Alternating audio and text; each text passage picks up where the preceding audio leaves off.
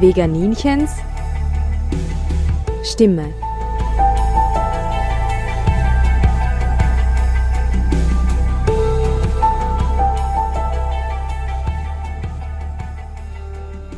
Ja, das ist jetzt der gute Klee, das ist der Hornklee für die Bläulinge. Das ist auch ein Hornklee, genau. Das ist ein Fingerkraut, ein kleines Fingerkraut. Äh, noch alles ein bisschen winzig. Hier ist nochmal ein Fingerkraut.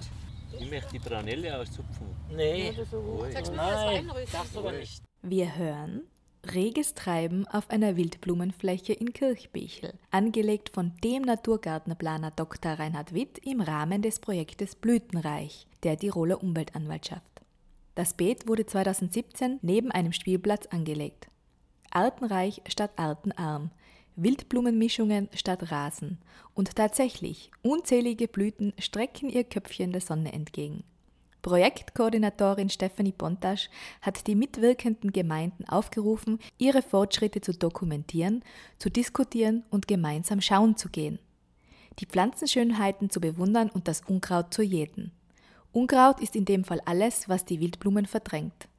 Dr. Reinhard Witt ist persönlich angereist, um sich ein Bild zu machen, um zu beraten, weitere Schritte zu erklären. Na, das guck mal, der hat äh, doch ein bisschen. Ja, ja, das ist auch. Zeig mal. gleiche, das ist dasselbe. Ja, ja, ja, ja. Schauen wir mal die Blätter an.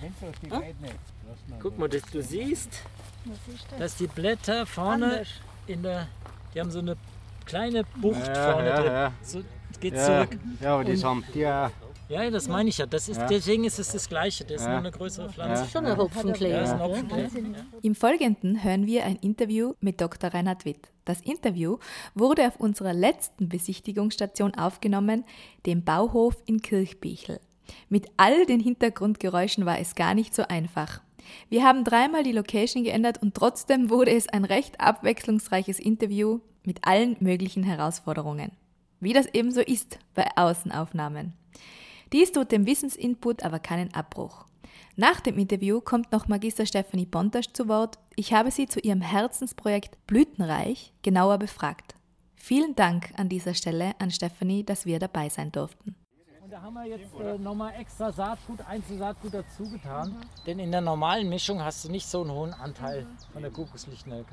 Aber das macht halt gleich ein Bild.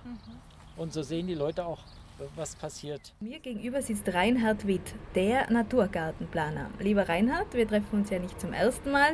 2015 habe ich dich bei den Tiroler Tagen der offenen Gartentür getroffen und 2016 haben wir eine Exkursion nach Rankweil gemacht zu einem Projekt, von dem wir später noch etwas sprechen. Seit vielen Jahren widmest du dich ja nun schon Projekten im Bereich Natur und Wirtschaft, naturnahes Begrünen von Außengeländen, fungierst als Berater, organisierst Workshops und Kurse und planst öffentliches Grün, Neuanlagen und Umgestaltungen. Ziel ist es immer statt Rasen, also einer artenarmen Fläche, 10 bis 15 Arten Wildblumen. Die Artenvielfalt beginnt bei 30, 40 Arten zu erschaffen und damit Tieren, hauptsächlich Insekten, Lebensraum und eine stabile Struktur mit Nahrungsangebot und Brutplätzen zur Verfügung zu stellen. Ich begrüße dich als Experten zu diesem Thema und bitte dich, dich kurz vorzustellen. Ja, mein Name ist Reinhard Witt. Ich wohne in der Nähe von München, bin naturnaher Grünplaner. Mein Spezialgebiet sind heimische Pflanzen. Das mache ich seit 35 Jahren. Viel mit Gärten, viel im öffentlichen Grün, also gerade hier die kleinen Flächen, die Umwandlung von Rasenflächen in Blumenwiesen und so weiter. Äh, gleichzeitig Firmengelände und ich habe auch viele Bücher geschrieben zu dem Thema äh, naturnahes Grün, Naturgarten und so weiter.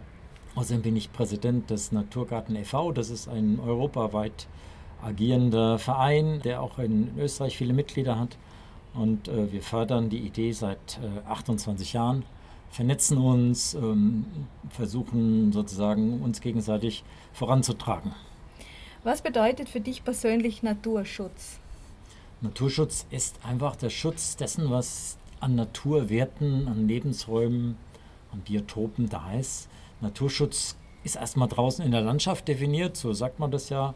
Aber Naturschutz ist für mich auch ähm, im Siedlungsbereich sehr wichtig, weil ich kann mit heimischen Pflanzen zum Beispiel im Siedlungsbereich ganz viele schöne Dinge tun. Also wir haben ja Untersuchungen von unseren Grünflächen Zum Beispiel Rankweil. Ich bin ja seit 2011 Berater der Landesregierung von Vorarlberg und ähm, dort machen wir Schulungen auch im öffentlichen Grün und dort haben wir auch viele Pilotprojekte laufen. Und dann haben wir mal Untersuchungen gemacht, was eigentlich passiert, wenn man das äh, jetzt mit Wildblumen macht, die Straßenränder und Verkehrsinseln. Und da gibt es unglaubliche Ergebnisse. Wir haben da äh, über 100 verschiedene Wildbienen. Wildbienen sind ja sehr speziell äh, angepasst an, an diese Lebensräume mit heimischen Pflanzen. Und wir haben in Österreich so 500, 600 Arten ungefähr. Das hat nichts mit der Honigbiene zu tun, das ist ja ein Nutztier, ein Haustier im Grunde. Wildbienen sind sozusagen die Arten, die äh, natürlicherweise in der Landschaft vorkommen. Und äh, in ganz Vorarlberg, muss man wissen, hat es 300 Arten und 100 davon haben wir an den Straßenrändern gefunden. Das ist sensationell. Dazu auch eben rote Listearten wiederfunden, Neufunde, die man noch gar nicht wusste.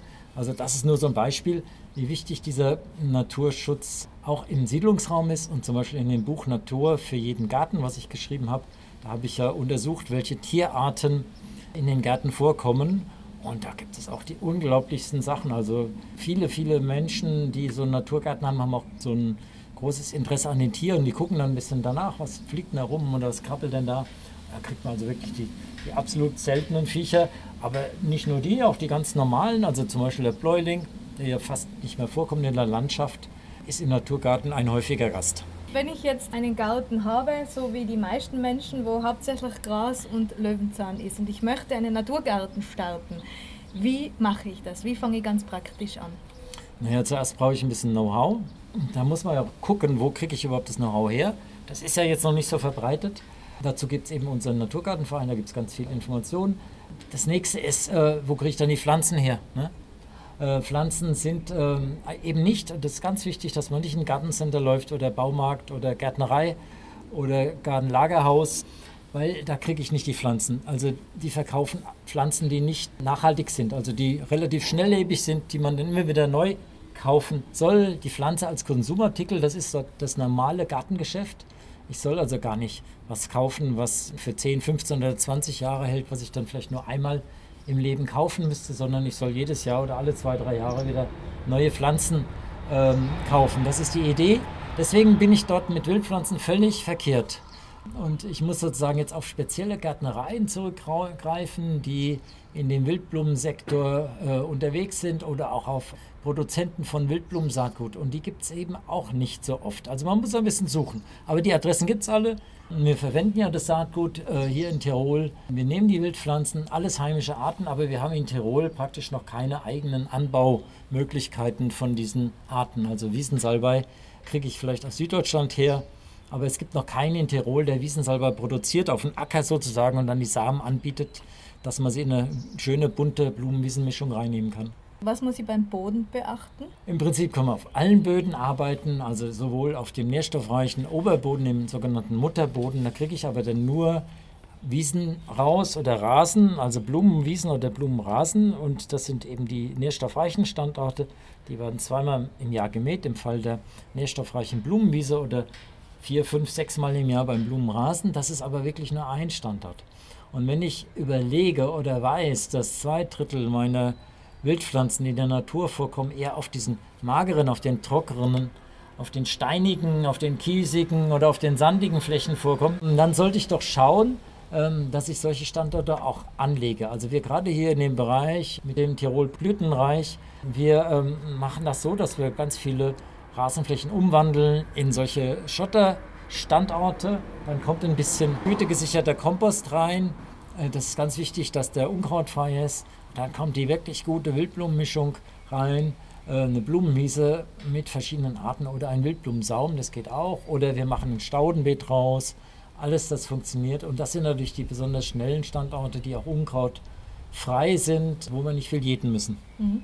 Ich habe im Vorfeld der Sendung nach Fragen von Zuhörern gebeten und da war eine Frage, wie kann man mit geringem Aufwand große Wirkung erreichen? Oberboden abtragen und Schotter mit sterilen Humus aufbringen ist doch recht aufwendig. Naja, im Grunde kann man in jedes, Wild, in jedes Staudenbeet auch Wildpflanzen reintun. Ne? Da kann das Salbei rein, da kann die Knauze rein, äh, da kann meinetwegen eine Lichtnelke rein, die jetzt ja gerade blüht, oder ein Boxbart. Ich kann natürlich auf insektenfreundliche Pflanzen achten, äh, keine gefüllten Blüten reintun. Ich kann äh, mit der Pflege ein bisschen gucken, dass ich naturnah pflege, dass ich also nicht alles abschneide im Herbst gleich, sondern es über Winter stehen lasse. Es gibt viele kleine Schritte. Das muss jetzt nicht gleich die, die große äh, Umgestaltung mit Backer und Co. sein, sondern ich kann natürlich auch ein kleines Beet irgendwie am Schotterstreifen, am Rand ähm, irgendwie vom Haus, wo sowieso ein Beet ist, wo vielleicht das gar nicht so gut wächst. Oder am Wegrand kann ich eine Einsaat machen. Ich kann meine Parkfläche entsiegeln, wo ja meistens gepflastert ist und kann dort dann ähm, einen Blumenschotterrasen aufbringen. Da ist mit Natternkopf, mit Färberkamille, mit Kartäusernelke, wo dann gleich so die Wildbienen kommen. Natternkopf ist ein Stichwort. Die Natternkopf-Mauerbiene, die ist spezialisiert auf Natternkopf. Wenn ich Natternkopf habe, habe ich die Biene. Wenn ich ihn nicht habe, habe ich sie nicht. Also wir schaffen sofort Lebensräume, werden sofort belohnt mit den Blüten und mit den Tieren, die dann kommen. Eine andere Frage war, gibt es eine Problematik beim umfangreichen Ausbringen von genetisch standortfremden Pflanzen? Das ist im Siedlungsbereich, spielt es überhaupt keine Rolle, weil wir haben dort äh, den Mischmasch aus der ganzen Welt. Und dann, wenn wir jetzt heimische Pflanzen reintun, tun wir eher was Gutes. Wir sind natürlich bestrebt, Pflanzen reinzusetzen, die möglichst in der Natur vorkommen. Einmal, das ist die eine Linie, also die heimischen Arten. Aber im Siedlungsraum machen wir noch ein bisschen mehr. Wir haben ja noch mehr Ansprüche. Es soll ja auch schön sein, es soll lange blühen. Äh, wir, wir wollen überrascht werden, es soll ästhetisch aussehen. Das heißt, wir verwenden mehr Pflanzen als draußen in der freien Landschaft vorkommen. Das ist ganz wichtig. Also wir gehen ein bisschen gärtnerisch auch da rein. Ne? Und bei uns zählt das Prinzip Artenvielfalt. Das heißt, jede Wildpflanze bringt uns im Schnitt zehn Tierarten, die davon leben können. Und äh, das mache ich zum großen Teil mit den Pflanzen aus der Region, aber eben auch mit denen, die darüber hinausgehen. Ne? Also zum Beispiel, sagen wir mal, hier unten im Tal kommt jetzt der Wiesensalbei vor und wir nehmen dann aber auch den Steppensalbei dazu, weil es nochmal eine neue Art ist, andere Blütezeit hat, andere Wuchsformen und wieder neue Insekten in einer anderen Zeit versorgen kann. Also das ist uns wichtig. Es geht jetzt nicht streng, nur heimisch, nur was in der Landschaft vorkommt, sondern größtmögliche Vielfalt von Arten, die nachhaltig sind, die sich selber erhalten, die also sich vermehren können, ein Stück weit auch schön aussehen müssen. Mhm. Was sind indigene einheimische Wildpflanzen und archäophytische einheimische Wildpflanzen? Also indigene, das sind die Arten, die sozusagen äh, vor der letzten Eiszeit schon hier waren. Das ist, sagen wir mal, vor 10.000 Jahren. Nehmen wir mal die Saalweide oder eine Birke. Blumen haben wir wahrscheinlich sowas wie einen Ampfer oder sowas. Das sind Arten, die praktisch schon immer da waren. Und dann kam die Eiszeit. Dann kam der Mensch. Und der hat sozusagen mit dem Ackerbau, mit der Kulturlandschaft äh, neue Arten eingebracht. Nehmen wir mal den Mohn, die Kornrade, die Kornblumen. Das sind so sozusagen Kulturfolger des Menschen, die dann gekommen sind, als der Mensch Flächen bewirtschaftet hat. Und das sind eigentlich die beiden Hauptgruppen, die wir auch verwenden, wenn wir, wenn wir über naturnahes öffentliches Grün sprechen. Das ist die Hauptgruppe. Und dann gibt es noch die dritte Gruppe, das sind die sogenannten Neophyten. Neophyten sind die Pflanzen, die seit 1492 gekommen sind, äh, seit also Kolumbus sozusagen Amerika entdeckt hat. Diese Arten nehmen wir zum Teil auch, aber da gibt es ja auch viele, die sind sehr interessant. Nachtviole wäre zum Beispiel eine. Es gibt aber auch die invasiven Neophyten wie die Goldrute oder diesen Riesenbärenklau oder den, den äh, japanischen Staudenknöterich. Die nehmen wir nicht, weil wir wollen natürlich keinen Schaden in der Natur durch das Einbringen von nicht passenden Pflanzen machen. Hast du ein paar Adressen, wo ich heimisches Saatgut beziehen kann? Es gibt halt in Österreich ein Netzwerk, das heißt revisa.at. Mhm. Regionales Wildpflanzensaatgut, Revisa. Mhm. Die haben aber nicht alles und äh, wir haben natürlich viele andere Möglichkeiten. In Deutschland kaufe ich zum Beispiel oft bei rieger-hoffmann.de, bei syringa-samen.de oder hof-berggarten.de. Das wären so drei Adressen, wo man ziemlich viel bekommt. Man lässt sich dann schicken. Das passt hier noch einigermaßen. Das Süddeutschland, Alpenbereich ist da ja auch bei uns mit drin. Oh, und da kriegt man eigentlich schon die, die Arten, die man auch hier aussehen kann. Wir sind zumindest immer noch sehr viel besser als jeder Straßenbauer, der Saatgut aus der ganzen Welt einbringt, wenn er eine Böschung begrünt. Ne? Mhm. Was muss ich beachten beim Einbringen des Saatguts? Wenn ich jetzt zum Beispiel ein besonderes Schattenbeet habe oder wo es besonders feucht ist, Pflanzennachbarschaften. Jede Pflanze hat ihren Standort. Ich muss mich also ein bisschen mit den Pflanzen beschäftigen. Im Schattenbeet kann ich nicht die Pflanzen der Sonne pflanzen, umgekehrt. Einfach schauen. Pfirsichglockenblume ist Halbschatten, Kartäusernelke ist Sonne. Pfirsichglockenblume braucht Feuchtigkeit, äh, Humosen oder nährstoffreicheren Standort. Die Kartäusernelke kann knochentrocken auf dem Kies oder auf dem Schotter stehen. Das ist völlig egal. Wir brauchen aber immer den richtigen Standort und wir müssen dann auch die richtigen Pflanzen suchen. Also wir gehen vom Standort aus und suchen dann die Pflanzen passend dazu. Oder wir müssen den Standort verändern. Siehe Rasenfläche, das wird dann ausgebaggert, dann kommt da Kies rein und stimmt es wieder. Ne, so kann man es auch machen. Und dann heißt es geduldig sein. Wildblumen haben niedrige Keimraten. Nur 2% keimen im ersten Jahr. Warum ist das so? Das ist eine Überlebensstrategie. Ja, mit den 2%, das stimmt nicht ganz. Das sind 2 bis ungefähr 30 Prozent. Aber wir kriegen das äh, nie so hin wie bei Radieschensamen, die zu 99,9 Prozent in zwei Wochen keimen. Das ist ganz anders bei den Wildpflanzen. Also 30 Prozent höchstens der Samen, die wir jetzt in den Boden gegeben haben, das ist schon ziemlich viel. Manche Arten, und jetzt spezieller die Arten sind, umso weniger keimen sie, haben, wie gesagt, nur diese 2%. Warum ist das so? Das ist eine ganz äh, logische Erklärung, eine Anpassung an den Standort. Gerade die Arten, die auf den Extremstandorten vorkommen, also sehr nass oder sehr trocken oder sehr mager, die können sich gar nicht leisten, alle Samen auf einmal keimen zu lassen. Weil wenn ich jetzt auf so einem steinigen Südhang stehe und alle Glockenblumen keimen sofort, heißt es ja, äh, wenn das jetzt sehr heiß ist, gerade in der Periode, wir haben ja momentan wieder so eine Hitzephase, dann ist alles vertrocknet. Wenn ich aber sage, hm, naja, sagen wir mal, von meinen 100 Samen, die ich, die ich habe, lasse ich 10 jetzt in zwei Wochen keimen, dann nochmal 20 innerhalb von vier Wochen, dann nochmal 30 in einem halben Jahr und, die, und den Rest hebe ich mir auf für die Jahre 2, 3 und 4 dann kann diese Art an der Stelle überleben. Das ist die, die, sozusagen eine Anpassung an Extremstandorte, dass ich nicht alles gleich investiere, sondern vorsichtig bin, mit einem Teil des Saatgutes erst in die Keimung gehe. Wie sieht es mit der Pflege aus in den ersten Jahren? Was wir hier aktuell machen, ist äh, Jäten.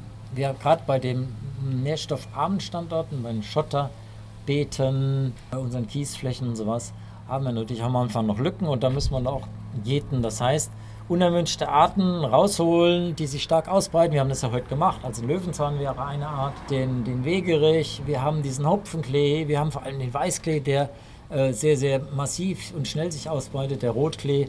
Das sind Arten, die wir von den Flächen rausholen obwohl auch manche natürlich blühen und sogar Insekten verköstigen, ist es wichtig, weil die nehmen den Platz weg für die Artenvielfalt, die dann langsamer wächst. Das wird aber dann besser nach zwei, drei Jahren. Ja, nach zwei Jahren, also wenn die, die Flächen bewachsen, ja, die sind dann einfach äh, bewachsen und dann kann auch nicht mehr so viel von außen reinkommen.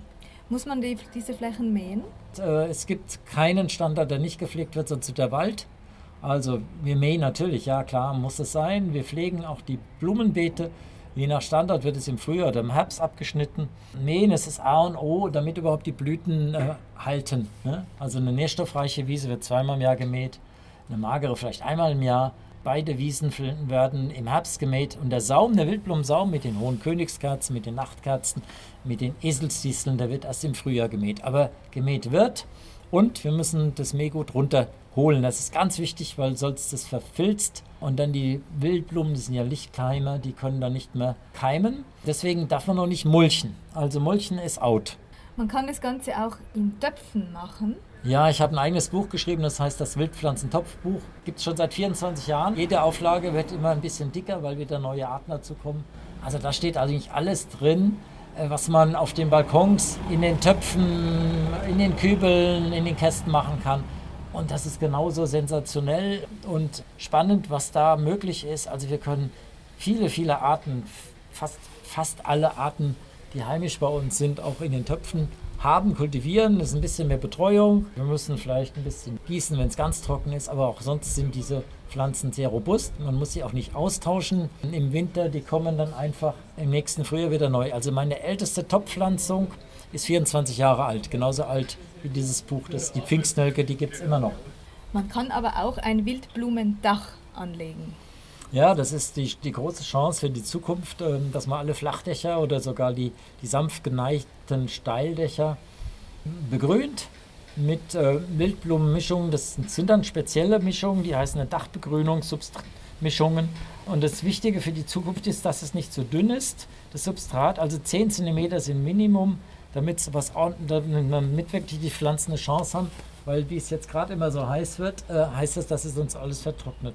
Und nur Mauerpfeffer, also diese Sedumdächer, die sind nicht so wertvoll. Also wertvoll sind die artenreichen Wildblumen- oder Staudendächer. Und da geht es einfach darum, dass die mindestens 10 cm Substrat brauchen oder 15 und dann wird es richtig gut. Wenn wir äh, so Wildpflanzen gesetzt haben und genügend wilde Ecken im Garten gelassen haben, Steinhäufen oder Laubhäufen, dann kommen ja sofort erstaunlicherweise die Tiere. Was ist jetzt wichtig für die Wildbienen und die Hummeln im Garten? Was würdest du da empfehlen? Also wenn man jetzt speziell an diese Insekten denkt, dann brauchen die eine Blumenwiese, die brauchen eine Wildsträucherhecke, also keine Thuja, keine Rhododendron, sondern eine artenreiche Wildsträucherhecke. Und das Wildblumenbeet, das sind vielleicht die drei Elemente, die für die wichtig sind als Nahrung. Dann muss man immer weiterdenken, was machen die sonst, ne? Äh, wie leben die sonst, wie kommen die übers Jahr und dann brauchen die Wildbienen natürlich Nisthilfen. Das ist aber nicht so, wie immer gedacht wird, dass das immer nur so ein paar aufgestellte Häuschen sind oder ein paar Schilfhalme, sondern wir haben ungefähr ein Drittel der Arten, die in diesen Holzstämmen, in Bohrlöchern von den äh, Holzkäfern oder auch in Schiffstängeln nistet das aber nur ein Drittel der Arten. Dann haben wir ein Drittel der Arten, die brauchen einen sandigen Boden, also brauchen wir eine Sandfläche. Das kann auch gleichzeitig ein Wildblumenbeet sein oder ein, eine magere Blumenwiese, da haben wir ja auch Sand drin dann äh, können diese Arten auch nisten. Also sie brauchen sozusagen den Nistraum und die Hummeln brauchen natürlich auch äh, noch ab und zu mal so ein Mauseloch, ähm, wo sie dann vielleicht ihr Nest anlegen können. Also das ist relativ einfach mit diesen zwei Gruppen, kriegt man die schon relativ gut her. Äh, spezielle Arten haben natürlich dann noch spezielle Ansprüche. Ich sage nochmal Natternkopf-Mauerbiene, die braucht den Natternkopf, die kommt nur, wenn der Natternkopf da ist. Die Reseden-Maskenbiene kommt nur, wenn die Resede da ist. Äh, und der Bläuling, den wir so gerne haben, kommt nur, wenn der Hornklee da ist. Also das sind die Futterpflanzen für die Raupen, die müssen immer da sein. Aber die sind in der Regel in so einer Mischung von der Wildblumenwiese, von der mageren Wildblumenwiese drin. Wie helfen wir den Vögeln? Vögel brauchen eigentlich wieder das Gleiche. Vögel brauchen zum Beispiel die Hecke, die Wildsträucherhecke, die bunte Hecke, die besteht aus 10, 15, 20 verschiedenen Arten. Da kriegen wir einfach jede Menge Insekten als Raupen oder als Käfer oder so, was auch immer. Dann gibt es da die Früchte für den Herbst. Ne? Das ist was, was die Vögel brauchen als Nahrung.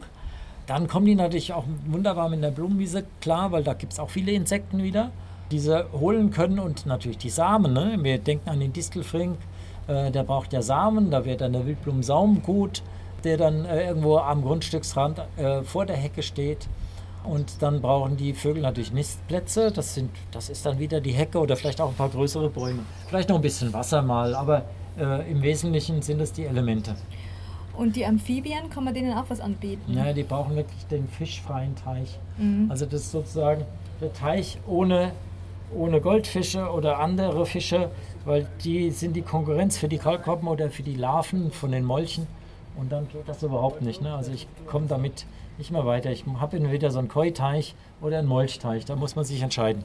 Aber für Eidechsen und Schlangen kann man was machen. Ja, wobei diese Arten, denke ich mal, im Siedlungsraum eher ähm, sehr, sehr selten vorkommen. Schlangen kaum, Eidechsen manchmal. Manchmal gibt es ja die Zauneidechsen, manchmal Mauereidechsen. Hängt ein mhm. bisschen davon ab, was äh, sozusagen im Umland schon, schon oder noch da ist. Eidechsen brauchen zum Beispiel Trockenmauern, das sind diese Steinmauern, die nicht mit Mörtel zusammengehalten werden, sondern roh aufgeschichtet sind, mit vielen Ritzen drin. Da wachsen natürlich auch Pflanzen drin, äh, diese Zwergglockenblume zum Beispiel oder Steinkraut. Die Ritzen sind wichtig für die Eidechsen, weil die dann da schnell reinfliehen können oder auch die Nacht überbleiben. Die Mauer ist ein sonniger Platz, das mögen ja die Reptilien sehr dass sie sich morgens aufwärmen können. Und auch da braucht es aber jetzt nicht nur die Mauer, sondern es muss wieder die Nahrungspflanzen geben, also die magere Blumenwiese in der Nähe und auch vielleicht das Wildblumenbeet. Und wir brauchen auch wieder die Sandflächen, die die Bienen schon brauchen. Die können nämlich die Eidechsen auch benutzen, weil die da ihre Eier legen. Also es gibt sich so eine eine Mehrfachnutzung, Synergieeffekte im Garten. Durch bestimmte Standorte kann ich einmal verschiedene Tiergruppen versorgen. Wie ist es bei größeren Tieren, zum Beispiel beim Igel oder dem Eichhörnchen? Also Igel ist ja ein Bodenbewohner, der mm, ziemlich viel umherstreift. Da sollte ich also schauen, dass der Garten nicht abgeschlossen ist, also dass wir keine Zäune haben, die bis unten gehen oder keinen ummauerten Garten, sonst kann da natürlich nicht rein. Dann braucht der Igel die, die Asthaufen, einen Laubhaufen vielleicht für den Winter und eine Blumenwiese, weil der da viele Regenwürmer findet und Käfer und alles Mögliche. Und das Eichhörnchen, dem geht es eigentlich sogar mitten in der Stadt gut, sofern es genug Eicheln und Haselnüsse und sowas findet. Also da brauchen wir uns, glaube ich, nicht Sorgen machen. Aber die anderen Tierarten, die, denen geht es schon relativ an, äh, an, den die Substanz. ja. In deinem Buch Natur für jeden Garten hast du eine Liste geschrieben vom ökologischen Wert heimischer Wildsträucher. Und die zeigt an, wie viele Pollen- oder Nektar sammelnde Wildbienenarten gewisse Wildsträucher ansprechen, wie viele Früchte fressende Vogelarten und wie viele Früchte, Blätter oder Triebe fressende Säugetierarten. Gibt es so eine Empfehlung, die du jedem Gartenbesitzer empfehlen würdest? Naja, wenn wir jetzt äh, oben anfangen, die wichtigen Arten ist jetzt zum Beispiel die Vogelbeere mit 63 Vogelarten, die die Früchte fressen. Dann äh, kommen irgendwann sowas wie der schwarze Holunder mit 62 Vogelarten, dann der Taubolunder mit 48 Vogelarten, glaube ich. Ähm, dann kommen irgendwann äh, Schlehen, Wildäpfel, die Berberitzen sind wichtig äh, für die Vögel, die Früchte. Dann der Hartriegel, aber der heimische und nicht der exotische, weil im Gartencenter kriegen wir nur den exotischen und der funktioniert wieder nicht. Zum Beispiel vom roten Hartriegel, dem heimischen, von den Früchten leben 24 Vogelarten und von dem äh, sibirischen nur drei Vogelarten. Wie ist es mit dem Jahresverlauf? Jetzt im Frühjahr ist ja relativ viel Angebot. Und was finden die Insekten im Spätsommer? Angebot im Frühjahr finde ich noch relativ dürftig. Äh, wenn ich überlege, wir könnten viel mehr Wildblumenzwiebeln verwenden in den Gärten. Äh, Wildkrokusse, Märzenbecher, Schneeglöckchen, äh, Winterlinge. Dann, was wir vorhin gesehen haben, noch die letzten Blüten der blauen Anemone. Das sind so Arten, die ganz, ganz wichtig sind äh, für viele ähm, Bienen, vor allem die Mauerbienen gehen da drauf. Äh, Traumhyazinthen sind ganz wichtig. Genau, und dann ähm, kommt sozusagen die Blütezeit, die Hochblüte, wo jetzt eigentlich überall was zu finden ist. Und dann kommt das große Sommerloch. Und das können wir natürlich durch Pflege auffüllen, indem wir äh, die Blumenwiese so mähen, dass sie dann genau in der Zeit blüht, wenn sonst nichts mehr da ist. Indem wir das Wildblumenbeet äh, so pflegen, indem wir zum Beispiel die Stauden, die gerade geblüht haben, sofort wieder zurückschneiden. Das kann man ja mit dem Salbei machen oder mit der Margerite und so weiter. Wenn die noch keine Samen gebildet haben, kommen sie sofort wieder in die Blüte und wir können dann in der Jahreszeit, äh, wo eigentlich nicht mehr so viel da ist, trotzdem noch ein Angebot haben. Tiere können auch sogenannte Leittiere Bioindikatoren sein. Was bedeutet das? Ne, das sind sozusagen Vertreter für eine, einen ganzen Lebensraum oder für eine äh, ganze Gruppe von anderen Tieren. Also nehmen wir mal ein Leittier, ist für mich der Distelfink. Distelfink ist ein Samenfresser. Wenn ich den Distelfink äh, im Garten habe, heißt es ja, ich muss Samen haben. Von wilden Karten zum Beispiel oder von Königskerzen, von Nachtkerzen, von Eselsdisteln und so weiter und so fort. Das heißt, der zeigt mir an, es ist ein naturnaher Garten, da wird nicht alles im Herbst runtergeschnitten und verhäckselt, sondern da steht es bis zum Frühjahr. Das ist der Distelfink. Nehmen wir mal den Grauschnepper als andere Leittierart. Der Grauschnepper ist Insektenfresser.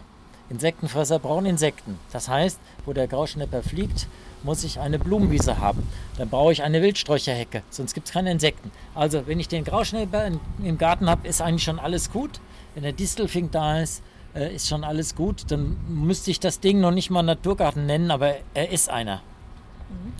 Und als alleiniger naturnaher Garten inmitten von englischen Resen, sagen wir so, und gedüngter Intensivlandwirtschaft, mache ich einen Unterschied. Also wir haben ein Motto, das heißt, jeder Quadratmeter zählt. Und ähm, den Tieren draußen in der freien Landschaft und im Siedlungsraum, den Wildtieren, den Insekten, Artensterben ja nur als Stichwort, geht es inzwischen so dreckig, dass es wirklich auf jeden Quadratmeter ankommt. Und das ist halt die kleine Oase, dann die kleine Insel, ähm, wo dann die Mauerbiene überleben kann und die Wollbiene und die Resedenmaskenbiene und der Zitronenfalter und so weiter. Die können da überleben. Und vielleicht gibt es ja äh, Ansteckung. Ähm, Naturgärten sind ansteckend. Ich finde es jedenfalls, das ist ein Virus, wenn man sich einmal mit dem infiziert hat, kommt man nicht mehr davon los. Man kann das auch gar nicht mehr. Man sieht alles nur noch äh, sozusagen, was könnte sein, wenn es anders bewachsen ist und welche Tiere würden da leben. Also das ist ein positives, ansteckendes Beispiel. Und dann gibt es vielleicht den Nachbarn, der sagt, ach, Ihr Wildblumensaum ist doch so schön. Können Sie mir nicht auch mal sagen, wo haben Sie das Saatgut her?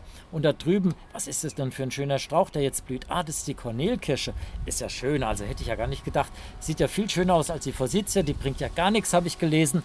Für die, für die Leute ähm, ist es zwar schön, die ist gelb, aber wenn sie Biene sind, fliegen sie dahin. Das ist nichts. Da ist kein Nektar zu holen, das ist nur eine Falle. Also die Forsythien sind Fallen für Insekten.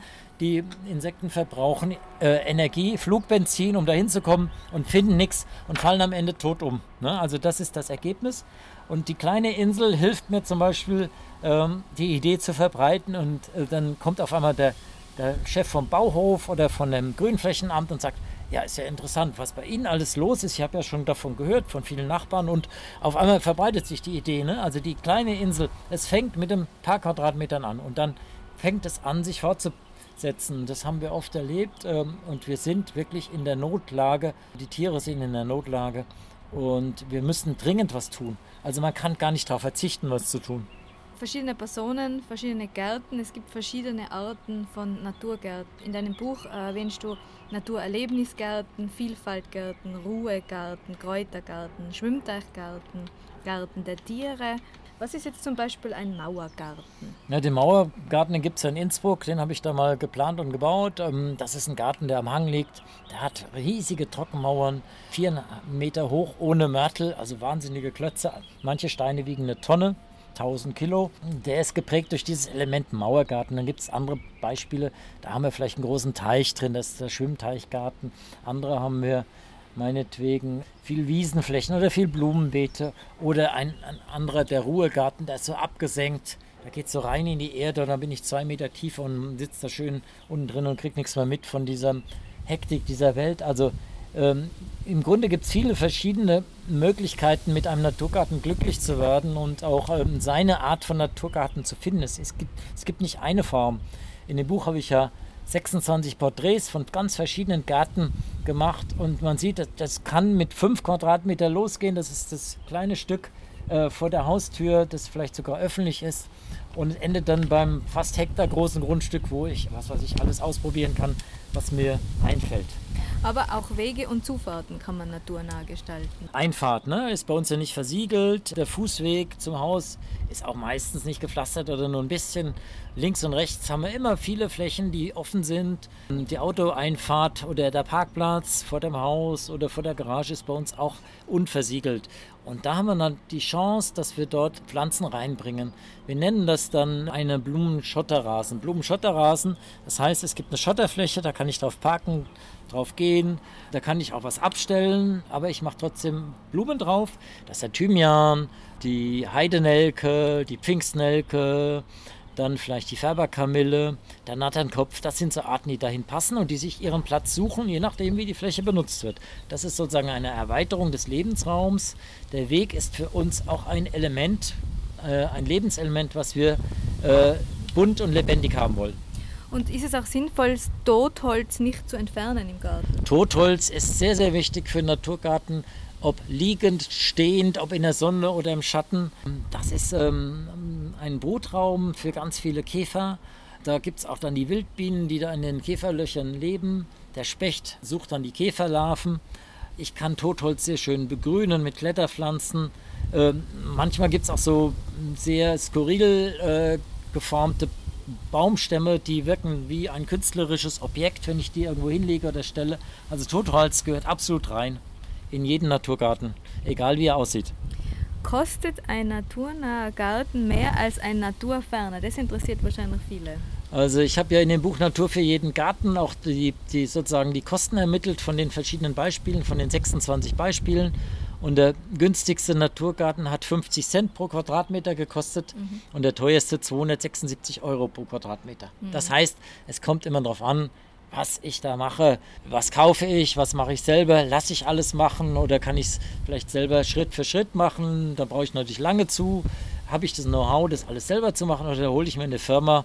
Mache ich es professionell mit einer Planung, ähm, was zu empfehlen ist? wenn man keine Ahnung hat. Äh, aber ich kann natürlich auch mich über die Bücher reinarbeiten und bin nachher wirklich ziemlich fit. Kann mehr dann als jeder konventionelle Garten- und Landschaftsbauer oder Architekt, denn die haben mit Wildpflanzen eigentlich nichts zu tun. Da kommt man eher auf frustrierende Abwege, wenn man in, äh, meistens ist es jedenfalls so, dass die das einfach nicht in der Ausbildung drin haben und dann äh, ist man völlig, dann weiß man manchmal selber noch mehr als die und wundert sich dann, was hinten herauskommt. Es ist auf jeden Fall oft kein Naturgarten. Mhm. Lass uns noch kurz das Projekt in Rankwall besprechen. Einige Punkte, die dort umgesetzt wurden, sind im Garten einer Firma Insektennichthilfen, ein Eidechsentrail, Totholz, wie gerade besprochen, bei einem Abrisshaus eine Dachbegrünung und auf Verkehrsinseln kleinen romantische Ecken im Straßenverkehr, Bachausbau und Saum. Ja, also Rankwald ist, ist so eine Pilotgemeinde, Vorbildgemeinde in Vorarlberg. Da sind wir seit 2011 mit der Landesregierung unterwegs und versuchen natürlich diese Idee mit Wildpflanzen öffentliches Grün zu machen oder auch Firmengelände naturnah zu machen, in die Welt zu bringen. Das funktioniert inzwischen sehr gut. Wir haben mit Rankweil angefangen, mit ein paar Straßenzügen, die wir naturnah begrünt haben. Und dann kamen ganz viele andere Gemeinden, die haben wir geschult in Kursen, so wie hier auch. Auf einmal kam dann der Bürgermeister von Rankweil und hat gesagt, ja, wir bauen doch ein neues Betriebsgebiet. Erstmal mit acht Hektar können wir dann nicht auch bitte was naturnah machen. Zack, zack, zack. Auf einmal hatten wir ein Hektar naturnahe Randflächen. Und die Firmen sind jetzt angehalten, auch ihre Flächen naturnah zu begrünen. Das heißt, wir können diese Idee, dass wir so Biotoptrittsteine, so kleine Inseln machen, die sich vernetzen über eine Art, sehr, sehr schön auch ähm, fortsetzen, wenn man diese Firmengeländen anguckt. Aus der Sicht der Geschäftsmänner und der Entscheidungsträger, warum sollten sie sowas machen? Einmal ist es, wenn ich es von vornherein so plane, kostenneutral oder ich spare sogar Geld, weil mir mit weniger Aufwand auch bestehende Standorte lassen können. Wir müssen den, den Schotter, der vielleicht vom Bau da ist, nicht wegfahren, sondern wir können ihn hernehmen als Begrünungsfläche, machen ein bisschen Kompost rein.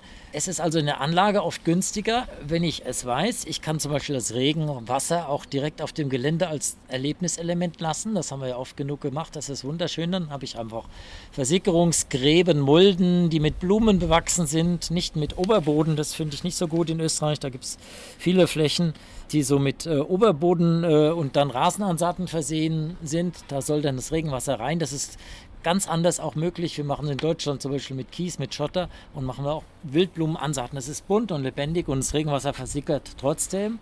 So haben wir es auch in Rankweil übrigens gemacht. Also es gibt es auch in Österreich inzwischen schon die Idee. Da kann man sehr viel Geld sparen, weil man die Kanalisation praktisch entlastet und auch die ganzen Anschlüsse nicht braucht. Dann sozusagen da Geld spart. Ne? Mhm. Und dann in der Pflege, der zweite Punkt, ist es so, dass wir natürlich viel weniger pflegen, wir jeden weniger, wir müssen weniger Rasen mähen, wir brauchen die Sträucher nicht ständig mit Hausmeisterschnitt zu entarten, wie das ja oft passiert. Äh, wir können tatsächlich viel lassen, was mhm. da ist und ähm, haben dadurch auch viel mehr Freude, weil wir die Natur wieder wahrnehmen als solche. Also wir gehen ja gerne in die Berge und bewundern dann alles, aber wenn wir unten in unseren Garten zurückkommen, dann hauen wir alles kurz und klein und tun es in den Häcksler rein oder kaufen uns den Rollrasen im Baumarkt.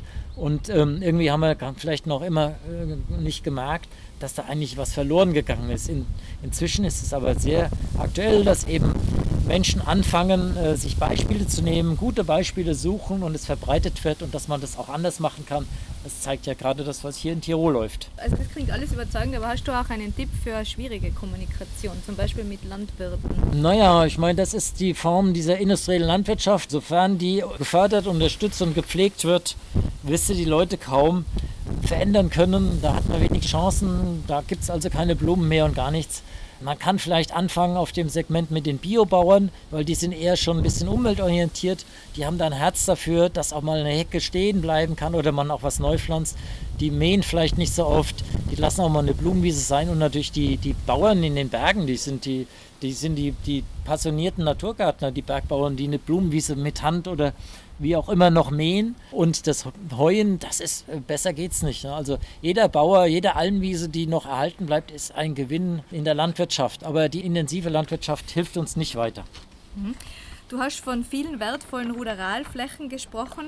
Jetzt für den achtsamen Beobachter. Du hast uns damals von einer Raststätte erzählt, an der eine zufällig entstandene Sandfläche mit Wildblumen untersucht wurde und da wurden 65 Wildbienenarten gefunden und drei Neuentdeckungen und auch welche, die als bereits ausgestorben galten.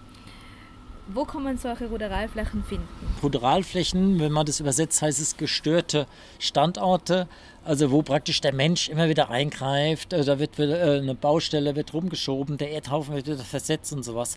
Und da gibt es jetzt viele Pflanzen, die genau darauf angepasst sind. Das ist die Königskerze, die ist zweijährig, die Kade ist zweijährig, die Eselsdistel, die nickende Distel, der Natternkopf, der Färberweid. Das sind so Arten, die auf diesen Standorten vorkommen und die da auch hingehören. Die brauchen aber die Störung zum Erhalt. Die müssen, diese Haufen müssen immer mal wieder umgeschoben werden, sonst können die Arten sich nicht halten. Ne? Ja. Das ist ein bisschen speziell. Sowas kann ich auch anlegen. Äh, das sind die Säume.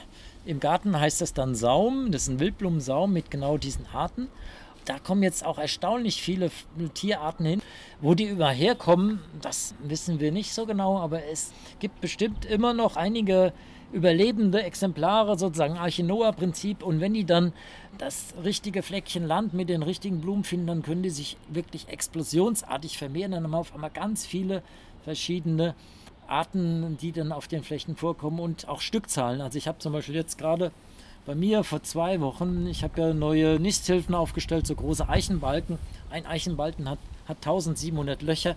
Da sind also richtig schon äh, für den Mauerbienen vor allem. Das sind richtig Lebensräume, auch so ein Totholz angebohrt. Und innerhalb von einer Woche haben meine Mauerbienen 1000 Löcher zugemacht. 1000 Löcher. Wow, ja. Und jedes Loch hat, sage ich mal, sechs bis zehn Zellen, also gehen wir jetzt mal von sechs aus, dann haben die also 6000 Brutzellen gemacht mit 6000 Mauerbienen fürs nächste Jahr. Mhm. Davon sind die Hälfte Männchen, die Hälfte Weibchen. Also kriege ich ungefähr eine Verdreifachung der Größe jedes Jahr. Ne? Wenn das alles passt, wenn der Lebensraum stimmt, die Blumen sind da, die Nistgelegenheiten sind da und die Pflege ist richtig, dann können diese Arten sich äh, wieder vermehren und in der Siedlungslandschaft wieder zurechtkommen. Zum Teil haben sie es jetzt noch sehr schwer und ich wundere mich auch wirklich, wo die herkommen, aber es gibt immer noch ein paar. Dieses Interview ist wieder ein Buch, nämlich voller wertvoller Informationen. Wo kann man denn noch mehr von dir nachlesen? Naja, also das Einsteigerbuch ist jetzt Natur für jeden Garten. Da kann man sozusagen alle Lebensräume finden, auch Standorte finden und dann gibt es dazu äh, Pflanzenlisten und auch so Illustrationen, wie was so nebeneinander gepflanzt wird, wie viele von welcher Art wohin. Das ist eigentlich das Erstlingswerk für die Gartenbesitzer. Und die Topfgartenmenschen, die auf dem Balkon mit Terrasse, die nicht so viel Platz haben, für die empfehle ich das Wildpflanzen-Topfbuch.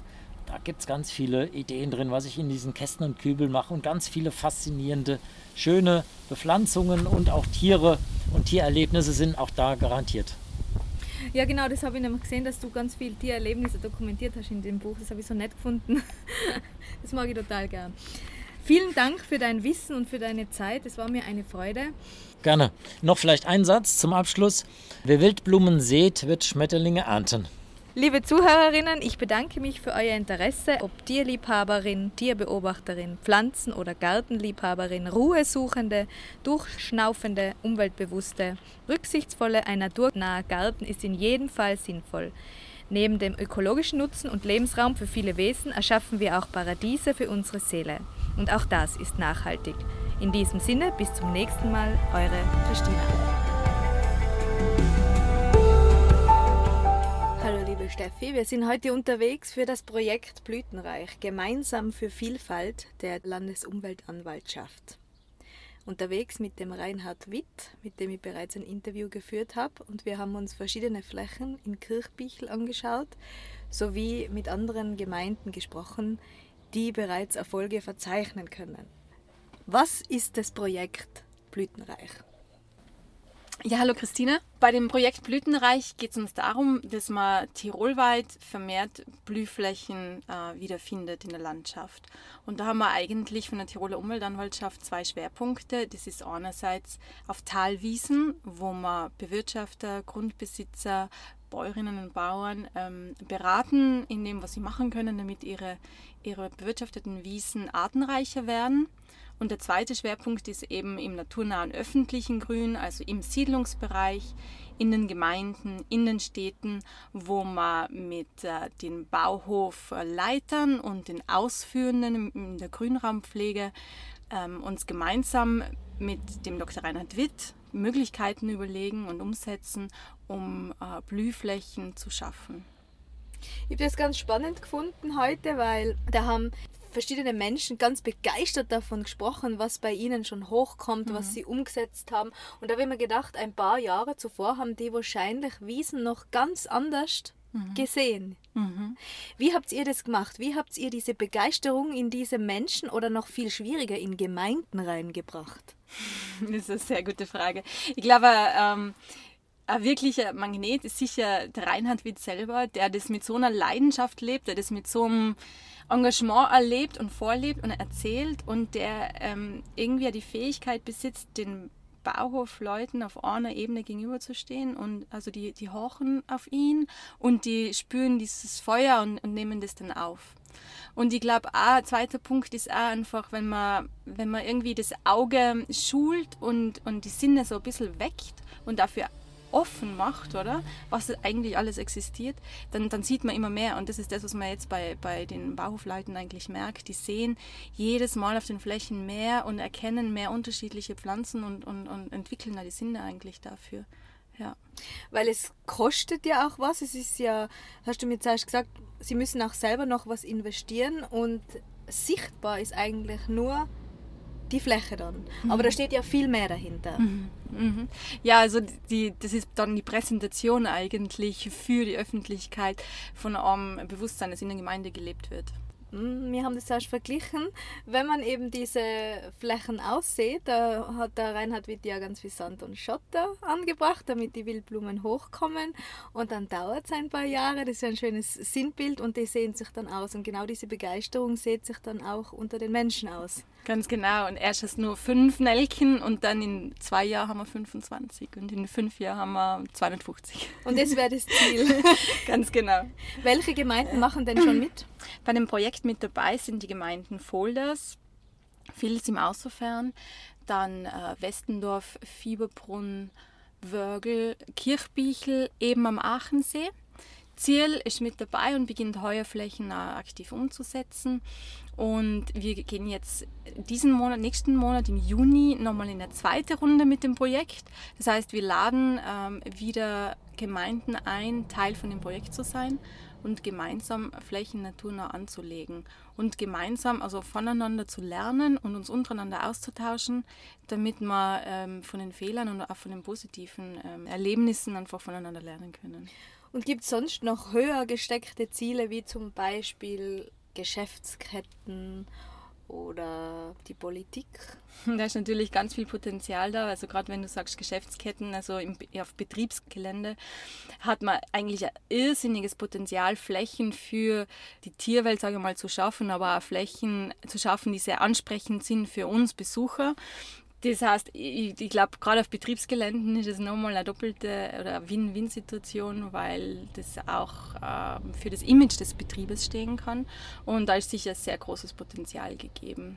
Gerade wenn Neubauten vorgesehen sind oder auch Umbauten auf bestehenden Gelände, dann kann man schon gewisse Aspekte mit einbeziehen. Zum Beispiel, dass man keinen Humus aufbringt, sondern eben ganz magere Standorte schafft und dann mit heimischen äh, Pflanzen diese Flächen gestaltet. Ja, also das kann, man, das kann man in die Planung mit einbeziehen und es wäre eigentlich total schön, wenn das einfach nochmal ein bisschen mehr Verbreitung findet in Tirol. Gibt es irgendwelche Reaktionen von Einzelpersonen, die Mut machen und die die ganz besonders freuen? Ja, es ist total super, weil es, es ist tatsächlich so, dass Bürger und Bürgerinnen sich, sich bei uns melden, die, die rufen an, schreiben E-Mails und fragen ganz explizit nach, den, ähm, nach dem Saatgut, das auf bestimmten Flächen im Gemeindegebiet verwendet worden ist. Also die haben das gesehen und möchten es bei sich selbst im Garten umsetzen. Das sind keine Einzelfälle mittlerweile, das sind tatsächlich ähm, häufige Anrufe und Anfragen und auch Schulen sind da mit dabei, also engagierte Lehrer und Biologielehrerinnen, die Flächen anlegen und dann gemeinsam mit den Schülern pflegen. Jeden Kräuter, wertvolle Kräuter, Unkräuter, also Kräuter, die vielleicht sehr schnellwüchsig sind, erkennen und, und so den Mehrwert von solchen Flächen für, für die Tiere und für die Pflanzen und für sich selbst leben. Vielen Dank, Steffi, für das Interview. Danke, Christina.